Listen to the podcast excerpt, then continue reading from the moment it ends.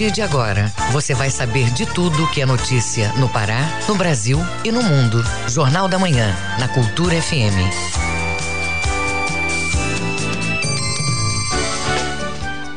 Sete horas. Sete horas em Belém. Bom dia, ouvintes ligados na Cultura FM no Portal Cultura. Hoje, segunda-feira, 9 de agosto de 2021. Começa agora o Jornal da Manhã com as principais notícias do Pará, do Brasil e do mundo. A apresentação Brenda Freitas e José Vieira. Participe do Jornal da Manhã pelo WhatsApp 985639937. Mande mensagens de áudio e informações do trânsito Repetindo o WhatsApp 985639937. Os destaques da edição de hoje. MEC aprova curso de direito 100% online, mas OAB faz objeção. Pilates ajuda pacientes pós sequelas da Covid-19. Cantora Bragantina Leia Soares lança hoje novo single. Exposição de cuias valoriza a ancestralidade indígena. Tem também as notícias do esporte. Só o Castanhal venceu na rodada do final de semana. Smack é campeã da Taça Brasil de Futsal. E ainda nesta edição, CPI da Covid houve líder do governo Bolsonaro nesta semana. Já a reforma do imposto de renda deve entrar em votação nesta terça-feira. E o número de processos de reconhecimento de paternidade está em queda no país. Essas e outras notícias agora no Jornal da Manhã. Sete horas, dois minutos. Sete e dois. O Pará é notícia. A Depará realiza fiscalização em embarcações que transportam açaí no município de Curralinho, no Marajó. Os detalhes com o correspondente Edelson Vale. Embarcações e portos do Rio Pará, Piriá e Canaticu foram fiscalizados no município de Curralinho, aqui no Marajó, pela Agência de Defesa Agropecuária do Pará, Depará, com ênfase no trânsito de açaí. No período de 2 a 6 de agosto deste ano, a atividade também envolveu o cadastro de produtores, emissão da Guia de Trânsito Vegetal, a GTV Açaí, e contou com apoio do policiamento local. Durante a ação, irregularidades como o trânsito de açaí sem GTV foram constatadas e autos de infração foram lavrados. A agência também se responsabilizou pela orientação aos produtores quanto ao cadastro e a importância da emissão da GTV Açaí. As fiscalizações coíbem cargas ilegais de açaí precisam ter a documentação exigida por portaria que regulamenta que toda carga que transitar no Pará deve estar acompanhada da guia de trânsito vegetal. A portaria 2789 de 2020 da Depará considera a importância socioeconômica da cultura do açaizeiro na contribuição do desenvolvimento agrícola do estado do Pará. Por isso, foi estabelecido que o trânsito interestadual de frutos de açaí deve estar acompanhados obrigatoriamente da guia de trânsito de vegetal. A GTV permite que haja a atestação da origem das cargas de açaí e a restabilidade do fruto, promovendo melhor gestão e melhores políticas públicas voltadas à cadeia produtiva do açaí. De Soura, Delson Vale, Rede Cultura de Rádio. Taxa de ocupação de leitos de UTI para Covid-19 aumenta em Santarém. Vamos até lá com o correspondente Miguel Oliveira, que tem os detalhes. Bom dia, Miguel. Bom dia, Brenda. Bom dia, Vieira. Bom dia, ouvintes do Jornal da Manhã, falando de Santarém, nesta segunda-feira. São sete horas, quatro minutos. A taxa de ocupação de leitos da unidade de terapia intensiva UTI para tratamento de pacientes com Covid-19 no Hospital Regional do Baixo Amazonas, aqui em Santarém, vem aumentando nos últimos dias. No domingo, de acordo com o boletim da Secretaria Municipal de Saúde, a ocupação está em 34%, contra 31% registrada no dia 1 de agosto. A taxa geral de ocupação de leitos de UTI no HRBA subiu nos últimos 15 dias nos últimos seis últimos dias do mês de julho, a taxa de ocupação registrou 31%. No dia 1 de agosto, esse percentual era de 22%, com 36 leitos clínicos ocupados, sendo 26 casos positivos e 10 casos suspeitos. Vieira.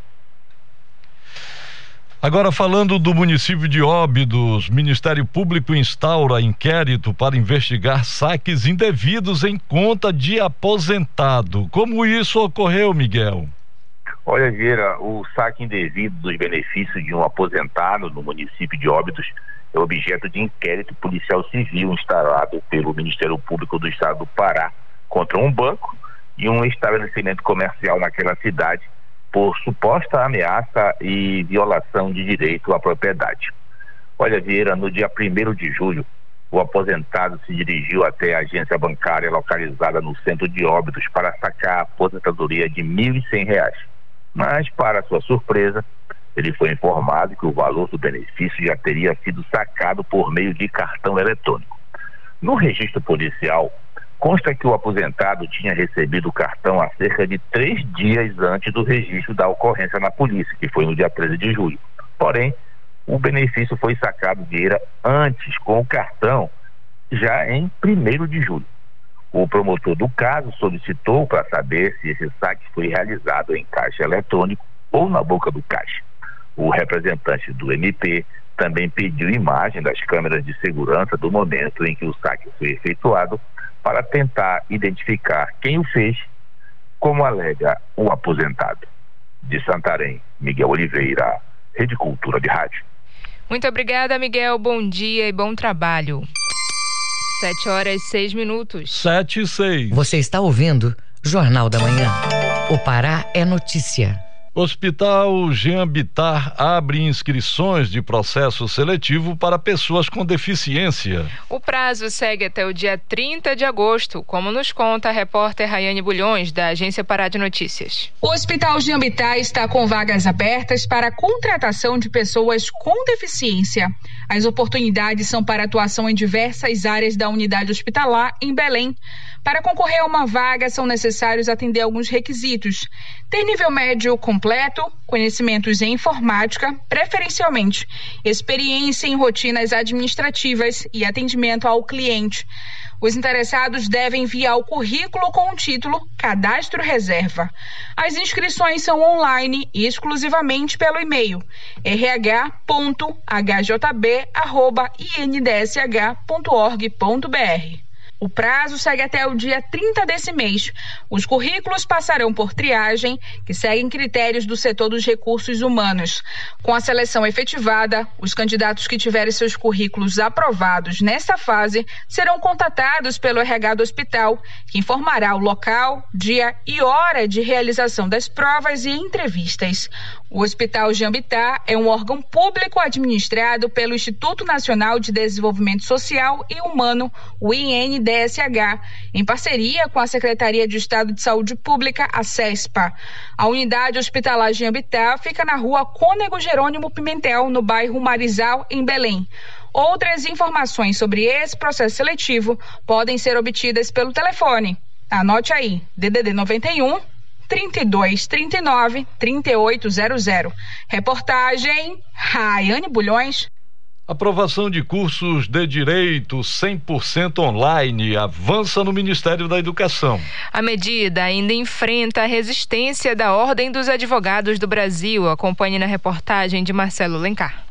Várias instituições particulares de ensino superior do Brasil tentavam há alguns anos a liberação do curso de Direito 100% online, mas o processo não andava no MEC. Nos últimos dias, as solicitações de curso de Direito EAD foram analisadas pelo Instituto Nacional de Estudos e Pesquisas Educacionais, INEP, órgão ligado ao MEC agora estão numa fase mais significativa da avaliação.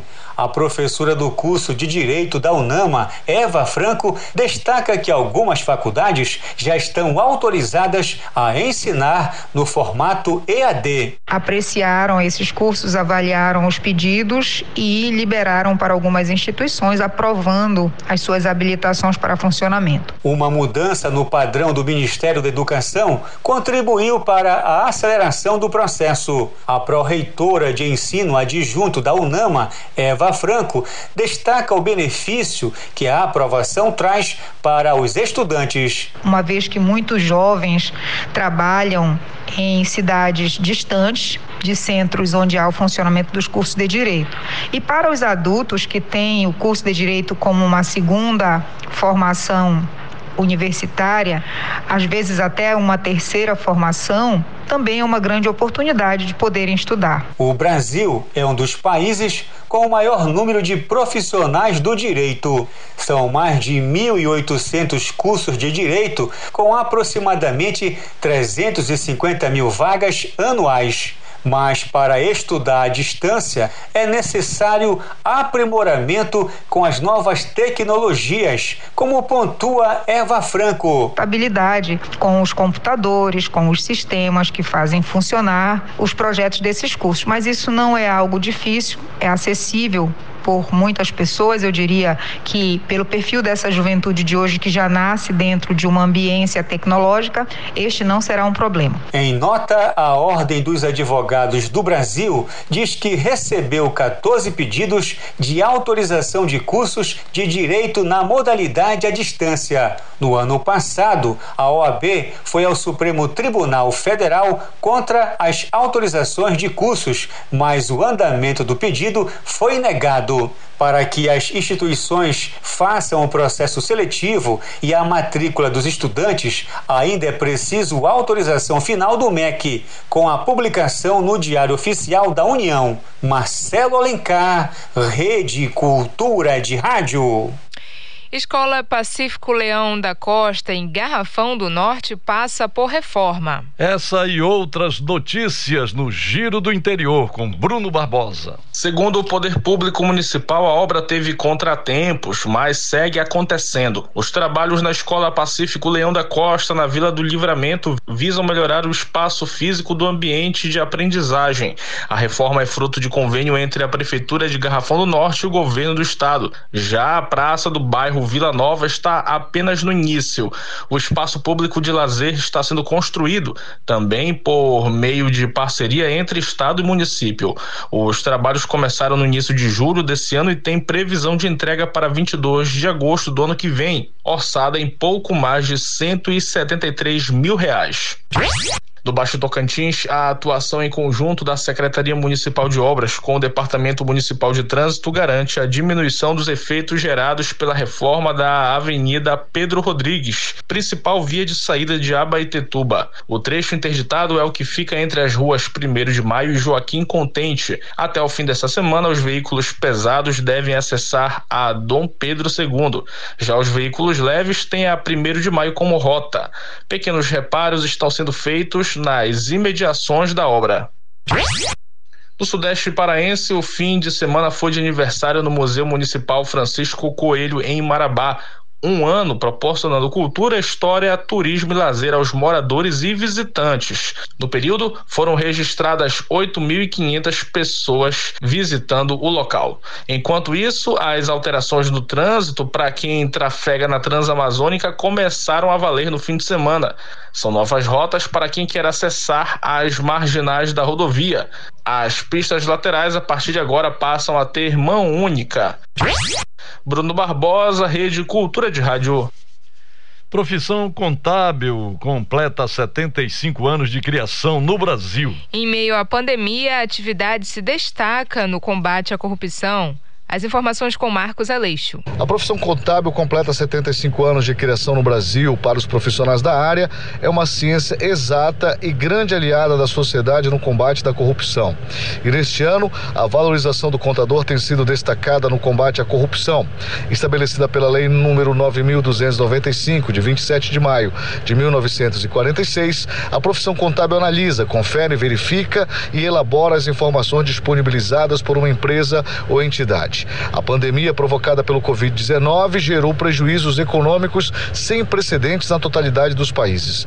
A doutora em desenvolvimento socioambiental Leila Márcia Elias fala deste momento e importância da profissão. Ao longo dos anos, a contabilidade ela vem passando por inovações e transformações para se adequar a todas as mudanças né, que as entidades, as organizações, né, e o patrimônio dessas organizações e entidades, tanto no setor público quanto privado, tanto de pessoas físicas e jurídicas, também vem sofrendo, porque a contabilidade ela é responsável por registrar todas as mutações é, ocasionadas nesses patrimônios por diversas operações. O enfrentamento da crise na área da saúde tem sido relevante em meio à pior crise sanitária. Se tem urgência em dar uma resposta à sociedade através de ações governamentais na área da saúde. Com isso, houve uma facilitação do aumento dos riscos de corrupção.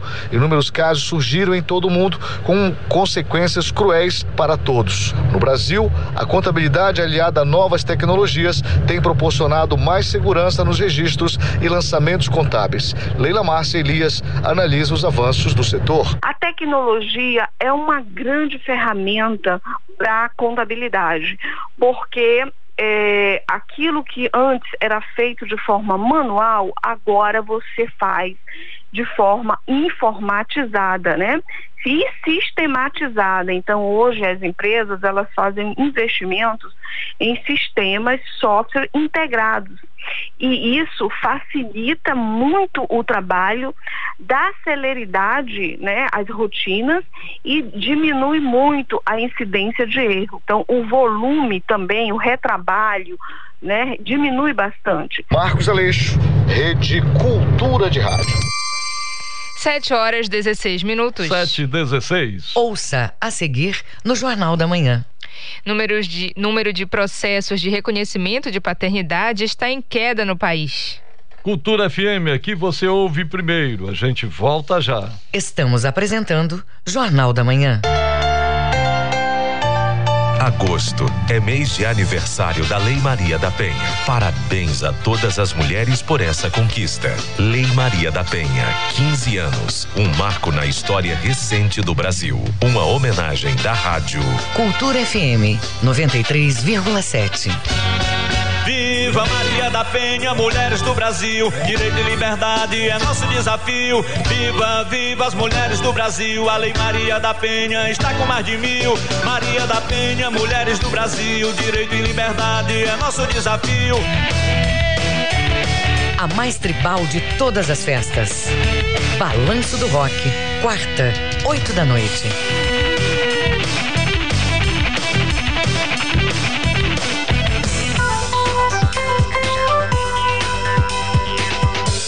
Voltamos a apresentar Jornal da Manhã. Previsão do tempo. De acordo com a Secretaria de Meio Ambiente e Sustentabilidade, em Belém e região metropolitana, segunda-feira, com manhã de céu claro, o tempo varia a parcialmente nublado no decorrer do período e são esperadas chuvas leves a moderadas, mínima de 24, máxima de 32 graus em Ananindeua, no Nordeste Paraense, manhã e tarde com céu claro o clima varia para parcialmente nublado no final da tarde e no começo da noite, principalmente na região litorânea. Em Terra Alta, a mínima é de 23 e a máxima chega a 31 graus. E na região do arquipélago do Marajó, os moradores vão ter um tempo aberto e estável em boa parte do período. Apenas em algumas áreas isoladas pode chover de maneira moderada a intensa. Mínima de 24, máxima de 31 graus em Salvaterra. 7 horas 18 minutos. 7 e 18. Jornal da Manhã.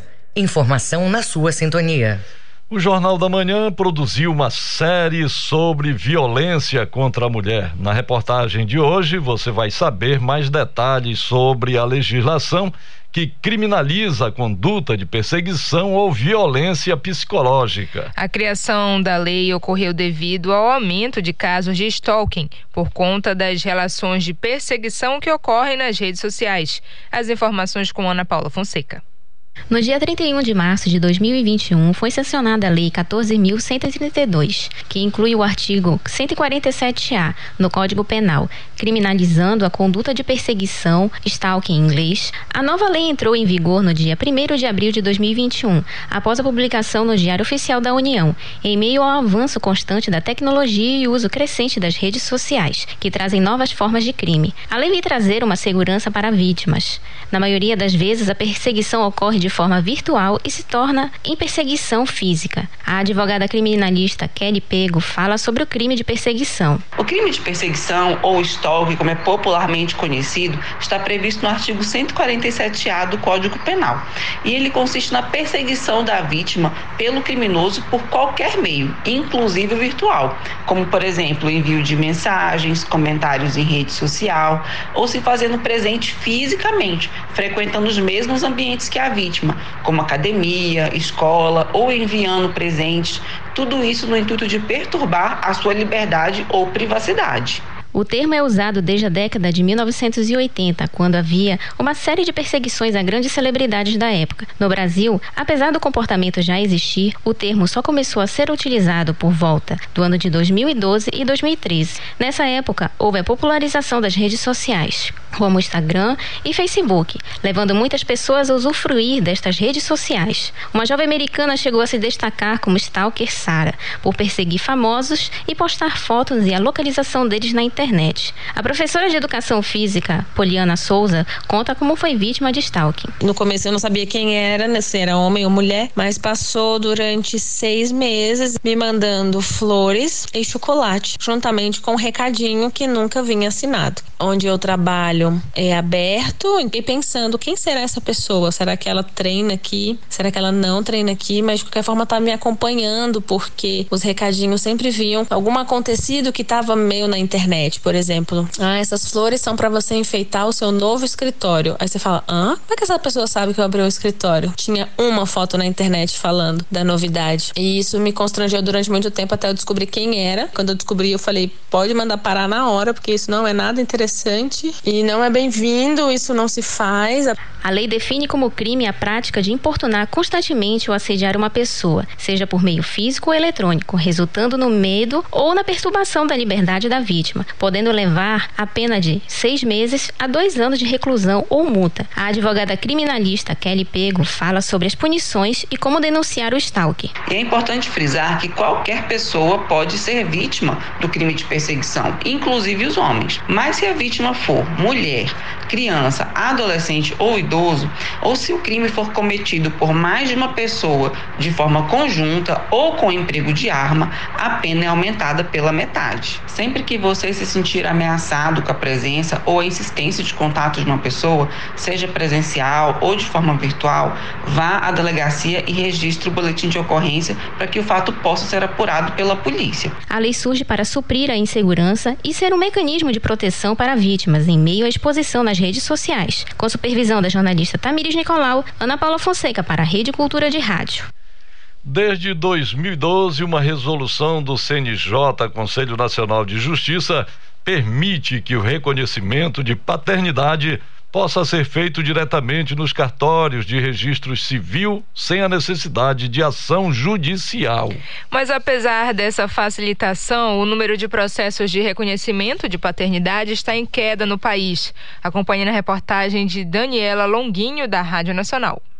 Pelo terceiro ano consecutivo, o Brasil registra queda nos reconhecimentos de paternidade. Entre janeiro e junho deste ano, foram pouco mais de 13 mil procedimentos feitos nos cartórios de registro civil, uma diminuição de 1,6% em relação ao mesmo período do ano passado. Quase 100 mil crianças nascidas em 2021 foram registradas apenas com o nome da mãe. Desde 2012, uma resolução do CNJ CNJ, Conselho Nacional de Justiça, permite que o reconhecimento de paternidade possa ser feito diretamente nos cartórios de registro civil, sem a necessidade de ação judicial. O presidente da Arpem Brasil, Associação Nacional dos Registradores de Pessoas Naturais, Gustavo Fiscarelli, explica como é feita a solicitação de reconhecimento de paternidade para filhos com mais de 18 anos de idade. O pai acompanham o filho, eles fazem essa solicitação e se já tiver a anuência do próprio pai reconhecente, esse procedimento ele já é averbado diretamente no cartório junto ao registro de nascimento do registrado e ele já sai com a certidão pronta, né, já com a paternidade estabelecida. Gustavo Fiscarelli detalha que a concordância do pai e da mãe é necessária para o procedimento de reconhecimento de paternidade de menores de idade idade feito no cartório.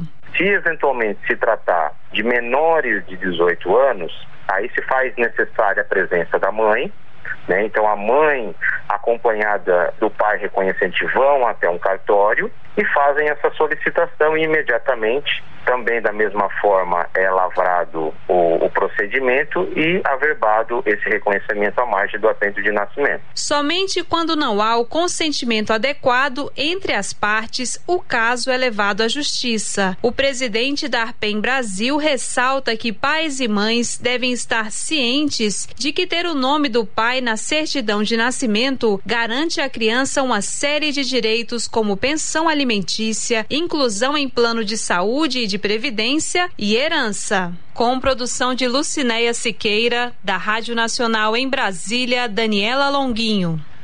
Pilates consegue potencializar a capacidade de oxigenação do corpo e auxilia os músculos respiratórios. Alguns pacientes que tiveram Covid-19 podem fazer atividade para o processo de recondicionamento corporal. Acompanhe na reportagem de Pamela Gomes. O Pilates, exercício baseado na concentração, força e mobilidade, vem ganhando espaço no tratamento de sequelas pós-Covid-19. A prática, através dos exercícios respiratórios, consegue potencializar a capacidade de oxigenação do corpo.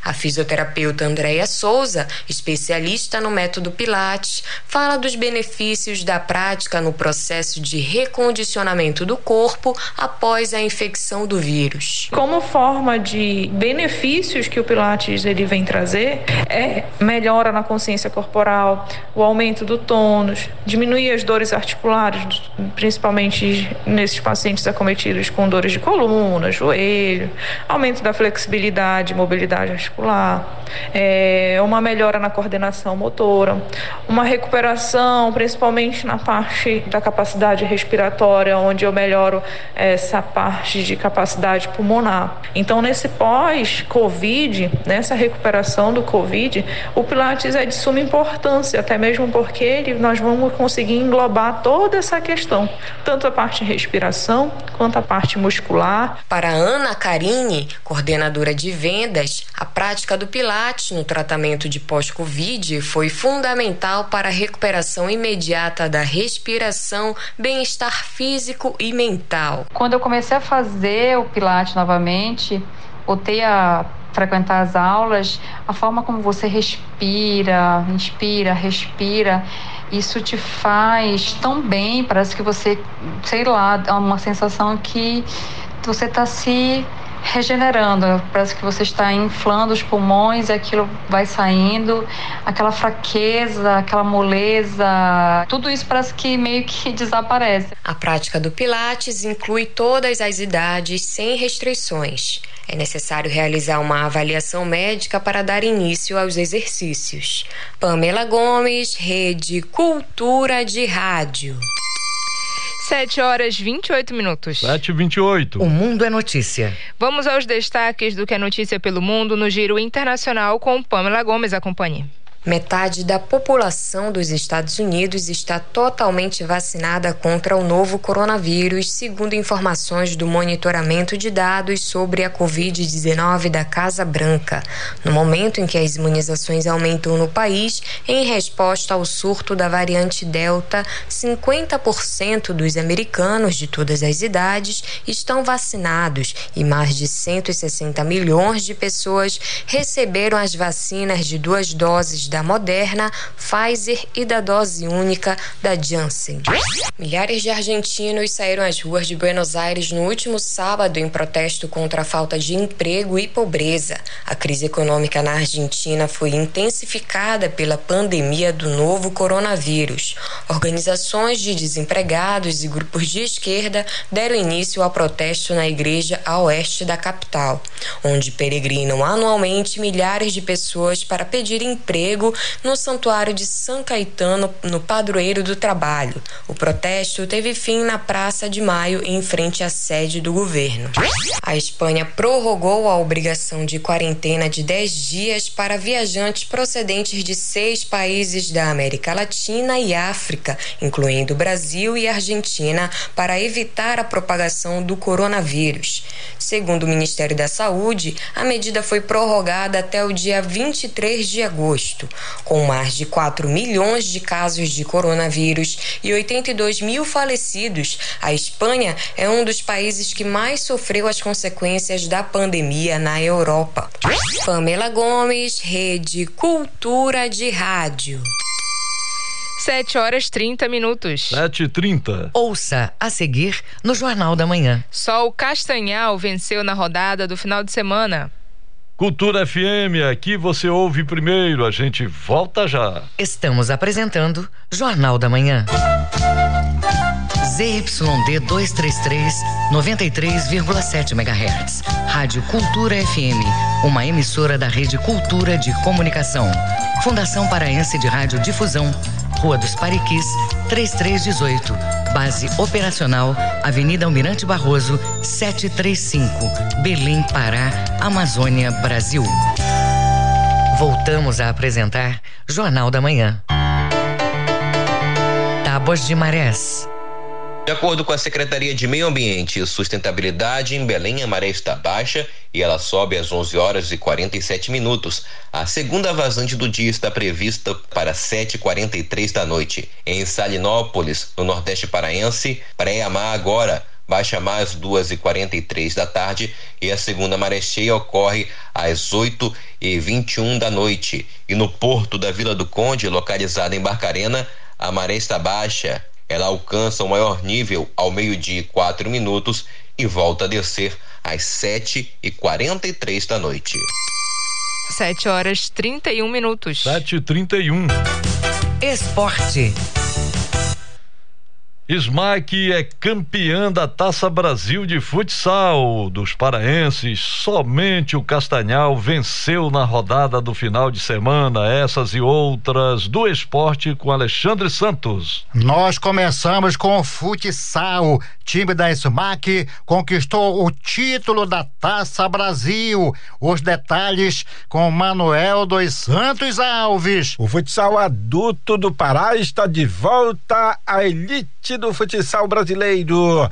Tudo isso porque a Smack foi a grande campeã da Taça Brasil de futsal adulto da primeira divisão. Competição encerrada no último sábado em Fortaleza, no Ceará. Ao comando do técnico Elcio Souza, a Smack só perdeu uma partida, com um empate e quatro vitórias. A decisão sábado de manhã foi contra o Ceará, que terminou 2 a 2 no tempo normal. E na prorrogação, SMAC 3, Ceará 2. Com isso, a SMAC volta a Belém com a taça de campeão. E em 2022, o representante do Pará já vai disputar a Taça Brasil na divisão especial. Manuel Alves para a Rede Cultura. De Rádio. Campeonato Brasileiro da Quarta Divisão. Ontem, pela décima rodada, na Arena Verde, o Paragominas empatou com Juventude do Maranhão em 0 a 0. Na classificação, o clube paraense caiu para a sétima posição, 11 pontos. O líder do grupo é o Guarani do Ceará com 19. O próximo jogo do Jacaré, neste sábado, com o Motoclube, às 15h30, estádio Nhozinho Santos. O Castanhal fez bonito ontem à noite, jogando no Amapá, no estádio Zerão, venceu de 2 a 0 da equipe do Ipiranga. Samuel aos 32 do primeiro tempo e Leandro Cearense aos 7 do segundo marcaram para o Aurinegro. Na classificação, o Castanhal segue líder com 26 pontos, matematicamente classificado para a segunda fase, que será na base do mata-mata. Próximo jogo do domingo às três da tarde no estádio Maximino Porpino com o Gás de Roraima. Pelo Campeonato Brasileiro da Terceira Divisão, o Paysandu perdeu ontem de 2 a 1 um de virada para o Botafogo da Paraíba, jogo no estádio Almeidão pela 11 primeira rodada. O Paysandu fez 1 a 0 com o Marlon aos 34 do primeiro tempo, o Elton aos 7 do segundo e Tsunami aos 21 marcaram para o time paraibano. Na classificação, o Botafogo agora é o líder com 19 pontos. O Paysandu caiu para a sexta com 16. O próximo jogo dos bicolores será com a equipe do Jacuipense neste sábado às sete da noite na Cruzul pela 12 segunda rodada, um total de 18 jogos. O Remo, depois da derrota de sexta-feira, finaliza a preparativos agora de manhã para o jogo de amanhã com a equipe do Goiás às nove e meia da noite no estádio da Serrinha em Goiânia, jogo pela 17 sétima rodada. Hoje o Leão Azul de Antônio Baena está na 13 terceira posição, 19 pontos. O Goiás está bem acima, é o quarto colocado com 27. O técnico Felipe Conceição não contará com o lateral direito Thiago Enes e o volante Pingo. Ambos foram vetados pelo departamento médico. A delegação do Leão viajou desde ontem às cinco e meia da tarde para Goiânia. Alexandre Santos para a Rede Cultura de Rádio. 7 horas 36 minutos. 7 36 Fique sabendo primeiro, Jornal da Manhã, aqui na Cultura FM. Os números da economia. Ritmo de expansão de lojas online supera 22% neste ano.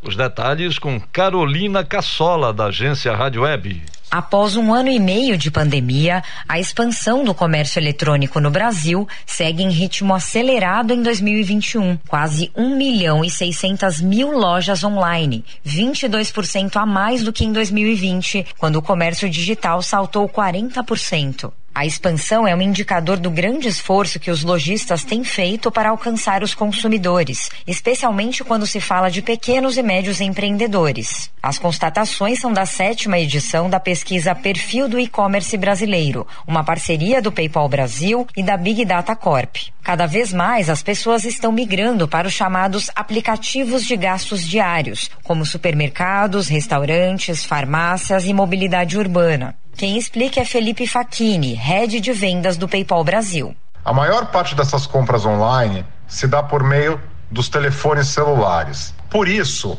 mercados mais desenvolvidos tecnologicamente já estão priorizando o lançamento de plataformas, produtos e serviços para acesso apenas via o smartphone. Esse é o destino de todos os mercados, incluindo o Brasil. E essa é uma questão muito importante para o PayPal, que acredita na inclusão digital, tanto de quem compra quanto de quem vende. Mais de 83% das lojas virtuais do país já são responsivas, ou seja, estão preparadas para serem acessadas em qualquer tela, inclusive a do celular. A pesquisa ainda demonstra um aumento constante no número de novas empresas no mundo do comércio eletrônico desde 2015, relata Toran Rodrigues, CEO da Big Data Corp. Esse processo de digitalização das lojas, que no final reflete uma digitalização da economia como um todo, né, da compra compra de bens e serviços pela internet, seja através de sites de e-commerce, seja através de marketplace, seja através de, de, de aplicativos, enfim, do, do canal que for, ele ocorre de uma forma muito mais acelerada e vai ocupar um espaço cada vez maior dentro da economia brasileira nos próximos anos. O comércio eletrônico no Brasil também segue amadurecendo. Mais de 60% das empresas já adotam meios eletrônicos de pagamento, as carteiras virtuais, um aumento de mais de 4% em relação a 2020. Agência Rádio Web de São Paulo, Carolina Cassola. Saiba como será a privatização dos Correios após o texto ser aprovado na Câmara dos Deputados na reportagem de Aline Costa, da agência Rádio Web. A Câmara dos Deputados aprovou na última semana o texto que abre caminho para a privatização dos Correios. Essa é uma das prioridades do Ministério da Economia e por isso, em fevereiro, o presidente Jair Bolsonaro foi pessoalmente ao Congresso entregar o projeto de privatização.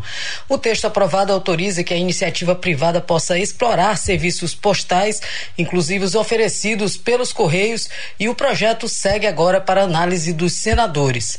Um dos diretores da Central Sindical e CSP com lutas Atenágoras Lopes destaca que as consequências dessa venda serão nefastas. Caso eles consigam concretizar essa violenta entrega deste patrimônio público dessa empresa pública, como vai ficar os Correios privatizados, não vai ficar. O que, é que vai sobrar se eles concretizarem? Na verdade, demissão, em massa desses trabalhadores, vai aumentar a tarifa dos serviços para a população e vai é, ferir uma parcela importante da soberania nacional, que é o, o trabalho, o serviço de comunicação oferecido a todo o povo, né? Para dizer as coisas de maneira tão vital e até democrática, digamos assim, é assim que é sentida pelo povo brasileiro. O modelo escolhido pelo governo para a privatização dos Correios foi a venda de 100% da estatal e a partir disso a entrega de encomendas funcionará em regime privado. A empresa que adquirir terá a liberdade para definir preços e demais condições para o serviço de entregas. O reajuste das tarifas do serviço postal terá periodicidade e índice de reajuste previstos no contrato de concessão.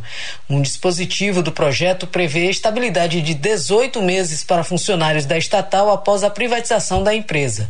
Eles só poderão ser demitidos neste período por justa causa. A empresa que vier a comprar os Correios terá ainda que disponibilizar aos funcionários um plano de demissão voluntária, o chamado PDV, com um período de adesão de 180 dias a contar da privatização.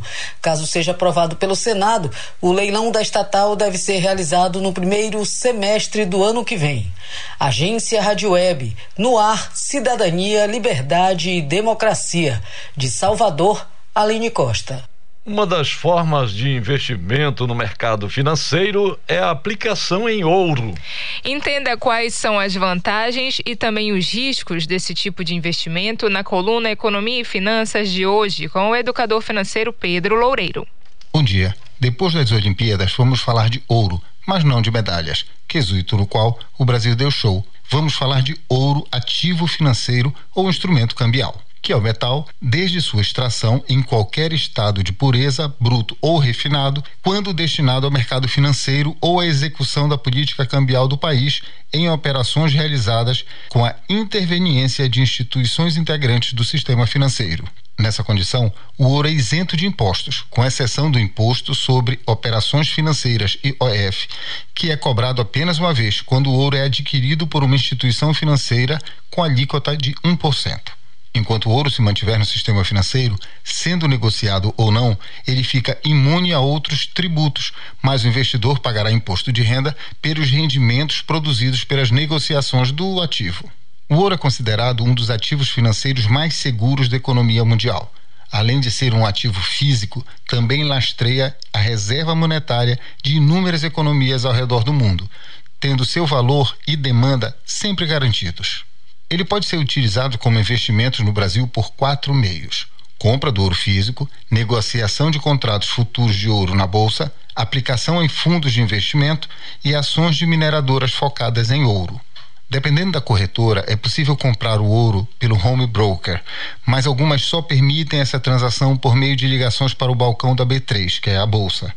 Contratos futuros e opções não são recomendados para quem possui pouca experiência no assunto. E para alegrar os interessados, levantamento da consultoria economática, em 2020 o ouro rendeu 49,19%, deixando para trás o euro, com 34,69%, o dólar, com 23,36%, o Ibovespa, que deu negativo 1,53%, o CDI, que também foi negativo, só que 1,68%, e a poupança, que perdeu 2,3%. Em tempos de crise, há uma tendência de investidores partirem para o que é mais seguro, neste caso, o ouro. Como o mundo está estranho e a economia brasileira derretendo, ouro ainda é uma grande pedida. Mas atenção! Ouro ativo financeiro é indicado principalmente para investidores com perfil arrojado que pensam em longo prazo e buscam diversificar a carteira de investimentos com um ativo mais seguro para momentos de crise. Em geral, é indicada uma alocação entre 5% e 10% de ouro no total da carteira. Quem tiver dúvidas ou desejar enviar sugestões, mande mensagem para contato arroba pedroloureiro.adm.br. Eu sou Pedro Loureiro, professor de Administração de Contabilidade, para o Jornal da Manhã. Vamos aos indicadores econômicos do dia com o Felipe Feitosa. O Ibovespa, principal indicador da Bolsa de Valores do país, apresenta hoje alta de 0,94% aos 122.737 pontos. O dólar comercial inicia a semana cotado a quatro centavos na venda, com alta de 0,58%. A moeda americana continua em crescimento e mantém o patamar dos últimos dias. O euro registra queda de 0,15%. A moeda começa segunda-feira cotada a dezesseis centavos. O valor do grama do ouro hoje está cotado em e noventa e o rendimento da poupança mensal é de meio por cento. Felipe Feitosa, Rede Cultura de Rádio. 7 horas 45 minutos. 7 e 45 o trânsito na cidade. Vamos saber como está o trânsito na Grande Belém na manhã desta segunda-feira. As informações com Marcelo Alencar. Bom dia, Marcelo. Bom dia, José Vieira, Brenda Freitas e todos os ouvintes do Jornal da Manhã. Vira e Brenda, o trânsito está moderado na Governador José Moché, Generalíssimo Deodoro e também na rua Oliveira Belo. A velocidade média é de 14 km por hora. Trânsito muito complicado e intenso na João Paulo II, sentido Ananideu a Belém, com velocidade média de 14 km por hora. O trânsito também está intenso na Avenida Almirante Barroso, eh, no sentido de, do entroncamento para São Brás, com velocidade média de 22 km por hora. Bora conferir a movimentação agora, aqui da Rua dos Pariquis, onde fica o prédio da Fontelpa, que apresenta trânsito leve e moderado. Marcelo Alencar, diretor da redação do Rádio Jornalismo, para o Jornal da Manhã. Volta no comando José Vieira e Brenda Freitas. Muito obrigada, Marcelo. Bom dia e bom trabalho. 7 horas 46 minutos. 7 e 46 Ouça a seguir no Jornal da Manhã. CPI da Covid-19 houve líder do governo Bolsonaro nesta semana. É daqui a pouco no Jornal da Manhã. Não saia daí, a gente volta já. Estamos apresentando Jornal da Manhã. FM. Aqui você ouve música popular paraense. Rosa Flor, vê quanta mangueira e o cheira cheira do tacacá. Música popular brasileira. Meus sinais me confundem da cabeça aos pés, mas por dentro te devoro. Cultura FM 93,7. O Chorinho e os Chorões no Brasileiríssimo. Terça, oito da noite.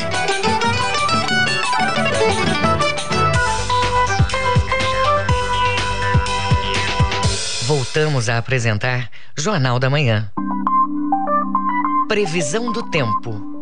Os dados da Secretaria de Meio Ambiente e Sustentabilidade mostram que para o Baixo Amazonas e Calha Norte, a segunda-feira começa com tempo parcialmente nublado. São esperadas chuvas significativas já no final da manhã e elas podem ser acompanhadas por trovoadas. No restante do dia, tempo parcialmente nublado, mínima de 25, máxima de 32 graus em Juruti. No sudoeste paraense, tempo aberto em boa parte do período. Podem ocorrer chuvas leves e rápidas apenas na porção norte da mesorregião. Em Senador José Porfírio, mínima de 24, máxima de 33 graus. E no sudeste paraense, tempo aberto e abafado durante todo o período. Não há previsão de chuvas, mínima de 21 e a máxima chega a 33 graus em Canaã dos Carajás. 7 horas 48 minutos. 7 e 48 Jornal da Manhã. Você é o primeiro a saber. Política. CPI da Covid. Houve líder do governo Bolsonaro nesta semana. Reportagem é de Yuri Hudson, da agência Rádio Web. A CPI da Covid terá uma semana intensa de depoimentos e a fala tão esperada do líder do governo na Câmara, deputado Ricardo Barros. As oitivas serão retomadas nesta terça-feira, mas a fala do deputado, líder do Centrão, está marcada para quinta, dia 12. O presidente da CPI, Omar Aziz, do PSD, anunciou na semana passada a agenda de oitivas da comissão. É para comunicar à CPI que terça-feira nós iremos ouvir o seu Elcio com H da Força Brasil. Na quarta-feira, o representante da Vitamedic. A Vitamedic foi quem bancou a publicidade de medicamentos não comprovados cientificamente para a população brasileira e teve um aumento assustador no seu faturamento com a pandemia.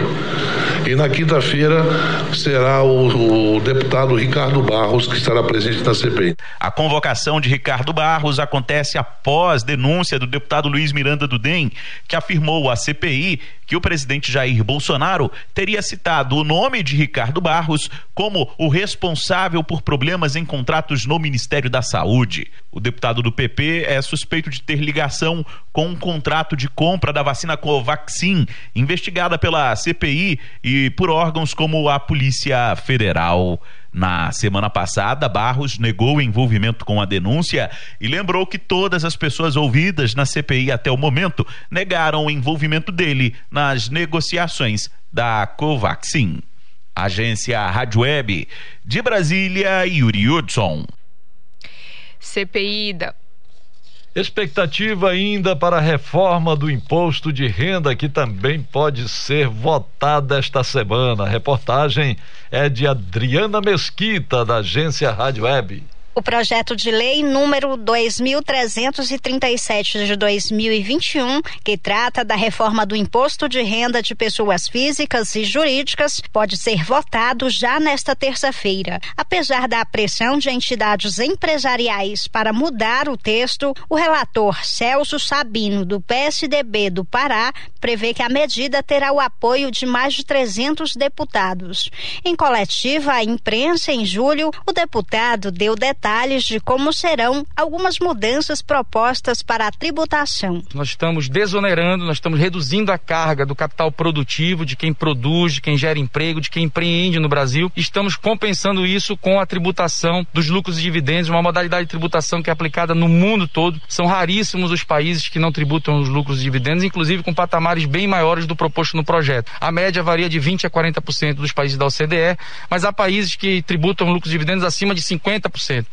Então a gente está colocando na, na menor faixa da, da OCDE, que é 20%, e estamos com isso reduzindo a alíquota do imposto de renda de pessoa jurídica de 15% para 2,5%. Novos manifestos foram divulgados depois que a Câmara aprovou o pedido de urgência. Em nota à agência Rádio Web, o deputado rebate as alegações das entidades e garante que estão fazendo cálculos de forma errada. Conforme a explicação, Sabino afirma que erram quando calculam o imposto sobre lucros e dividendos como base no faturamento, o que não é base de cálculo cálculo. De acordo com ele, o imposto sobre lucro e dividendo não incide nem mesmo sobre o lucro da empresa. O que incide sobre o total do lucro é o IRPJ, que a medida visa baixar de 15% para 2,5%. Ainda segundo o texto, o imposto sobre o dividendo incide somente sobre o lucro e dividendo que for distribuído. Com a reforma do imposto de renda, a arrecadação com a tributação de lucros e dividendos dividendos no primeiro ano será de 14 bilhões de reais. No segundo, o aumento vai para 43 bilhões e ficará acima de 60 bilhões no terceiro ano de vigência da reforma. Agência Rádio Web de Brasília, Adriana Mesquita. 7 horas e 53 minutos. 7 e 53 Você está ouvindo Jornal da Manhã. Exposição busca valorizar os trabalhos de mulheres da Associação de Artesãs Ribeirinhas de Santarém. O evento mostra o artesanato das cuias, que é um ofício feminino transmitido por gerações há séculos. As informações com a repórter Pamela Gomes. Exposição As Cuias Aira apresentam padrões de bordados que resgatam variações de grafismo confeccionados com recursos retirados das comunidades de onde vivem cerca de 20 mulheres da Associação de Artesãs Ribeirinhas de Santarém, local onde encontram nos rios e matas fontes de inspiração e sustento. A antropóloga Luciana Carvalho, que acompanha o trabalho das artesãs desde a fundação, comenta sobre a exposição. Marca um novo período promissor de reforço é, de parcerias antigas, de criação de novas alianças. Então, eu vejo que esse momento é bastante especial a Associação das Mulheres Ribeirinhas de Santarém nasceu para expandir o trabalho das artesãs que transformam produtos de forma natural e ressignificam o processo de criação passado de geração em geração. Rosa Neves, diretora executiva do IGAMA, fala da criação das cuias AIRA. Além da questão de você dar garantir acesso ao mercado, é também você possibilitar o acesso à, à informação dos processos de como são feitas essas cuias, que é, isso vai é, demonstrar para a população um, que é feito um processo totalmente que segue as regras da bioeconomia, né? Porque a forma como as cuias aéreas são feitas é totalmente bio, ou seja, é um processo de produção consciente. Então, essa exposição vai permitir com que se fale disso, que a, que a população tenha acesso a isso. E tem outro aspecto, o aspecto da divulgação do produto, em tudo que ele representa para o nosso estado. De um patrimônio cultural, que essas coisas elas são patrimônio cultural, segue eh, os, os mesmos ancestrais eh, indígenas que moravam ali naquele território no século XVII, no século XVIII, isso aí está comprovado cientificamente. Então você está possibilitando essa valorização desse modo de fazer, você está possibilitando que a partir dessa identificação desse modo de fazer, você eh, gere a comercialização necessária. Com o apoio do governo do estado, CDMI e Gama, a exposição As Cuias Aira segue com visitação aberta ao público até o dia 31 de agosto no espaço São José Liberto, localizado na Praça Amazonas. Pamela Gomes, Rede Cultura de Rádio. Agenda Cultural. Cantora Bragantina Léa Soares lança videoclipe. O single Então Vem, que traz a originalidade do carimbó, vai ser exibido hoje. Acompanhe na reportagem de Marcelo Alencar. Quem tem Jesus no coração grita um glória. O novo videoclipe e single, chamado Então Vem, traz a originalidade do carimbó. A nova produção foi gravada na praia de Ajuruteua, em Bragança. São 10 anos de carreira fazendo as suas próprias canções e buscando sempre inovar. Seu trabalho no YouTube já alcançou mais de 100 mil visualizações. A cantora Leia Soares dá mais detalhes da nova música. A nossa nova canção que vem acompanhada com um clipe lindo demais. A nossa música Então Vem. Para quem ainda não conhece, nós já temos aí alguns trabalhos gravados e sempre nós estamos valorizando os ritmos regionais como o calypso, o zouk, a bachata e agora nós estamos chegando com um carimbó. Isso mesmo, esse ritmo incrível, tipicamente paraense. Quem assina a filmagem do videoclipe, então vem, é o produtor Will Costa como pontua a cantora Leia Soares. Ele que é um grande produtor aí de filmagens, está é, fazendo um excelente trabalho aqui na região paraense e foi ele o responsável aí das imagens. O lançamento do videoclipe single de Leia Soares ocorre hoje às 8 horas da noite pelas redes sociais. A cantora faz um convite ao público. Deixar para você o meu convite mais que especial para você nos acompanhar em todas as redes sociais, Instagram, Facebook, YouTube, ouvir as nossas canções que estão disponíveis em todas as plataformas digitais e claro, né, gente, dia 9 às 20 horas temos um encontro marcado lá no YouTube para que você possa acompanhar o nosso lançamento da canção Então Vem. Marcelo Alencar, Rede Cultura de Rádio. Meu querido, não demore. Vem! Jornal da Manhã. Você é o primeiro a saber. Últimas notícias no Jornal da Manhã. Sírio 2021. A Arquidiocese de Belém divulgou ontem, após Santa Missa, das seis da tarde, a programação oficial do Sírio deste ano. Dia 5 de outubro será a abertura solene na Basílica Santuária Santuário, seguida de concerto musical. Dia 7 de outubro, já na quinta-feira, Semana do Sírio, o manto será apresentado ao público. Na sexta-feira, dia 8, a imagem peregrina sairá para traslado em Ananindeua em carro Berlinda ou carro dos bombeiros. O trajeto vai ser limitado a grandes vias. No dia 9, sábado, haverá a descida da imagem original do Glória. Missa da trasladação no Colégio Gentil às seis da tarde, live de decoração da Berlinda às sete e meia e seguida a saída da imagem para o translado em direção à Catedral em carro de bombeiros. E no domingo do Sírio será realizada a missa solene na Catedral e traslado da imagem peregrina, também em carro de bombeiros em direção à Basílica de Nazaré. Após a chegada, será realizada a missa solene do Sírio. A diretoria da festa informou ainda que a programação pode sofrer alterações. 8 horas. 8 horas em Belém. Termina aqui o Jornal da Manhã desta segunda-feira, 8 de agosto de 2021. Apresentação Brenda Freitas e José Vieira. Se você quiser ouvir essa ou outras edições do Jornal da Manhã, acesse a conta do Jornalismo Cultura no cashbox.fm.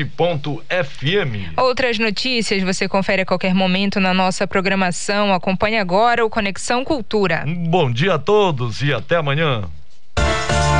O Jornal da Manhã é uma realização da Central Cultura de Jornalismo.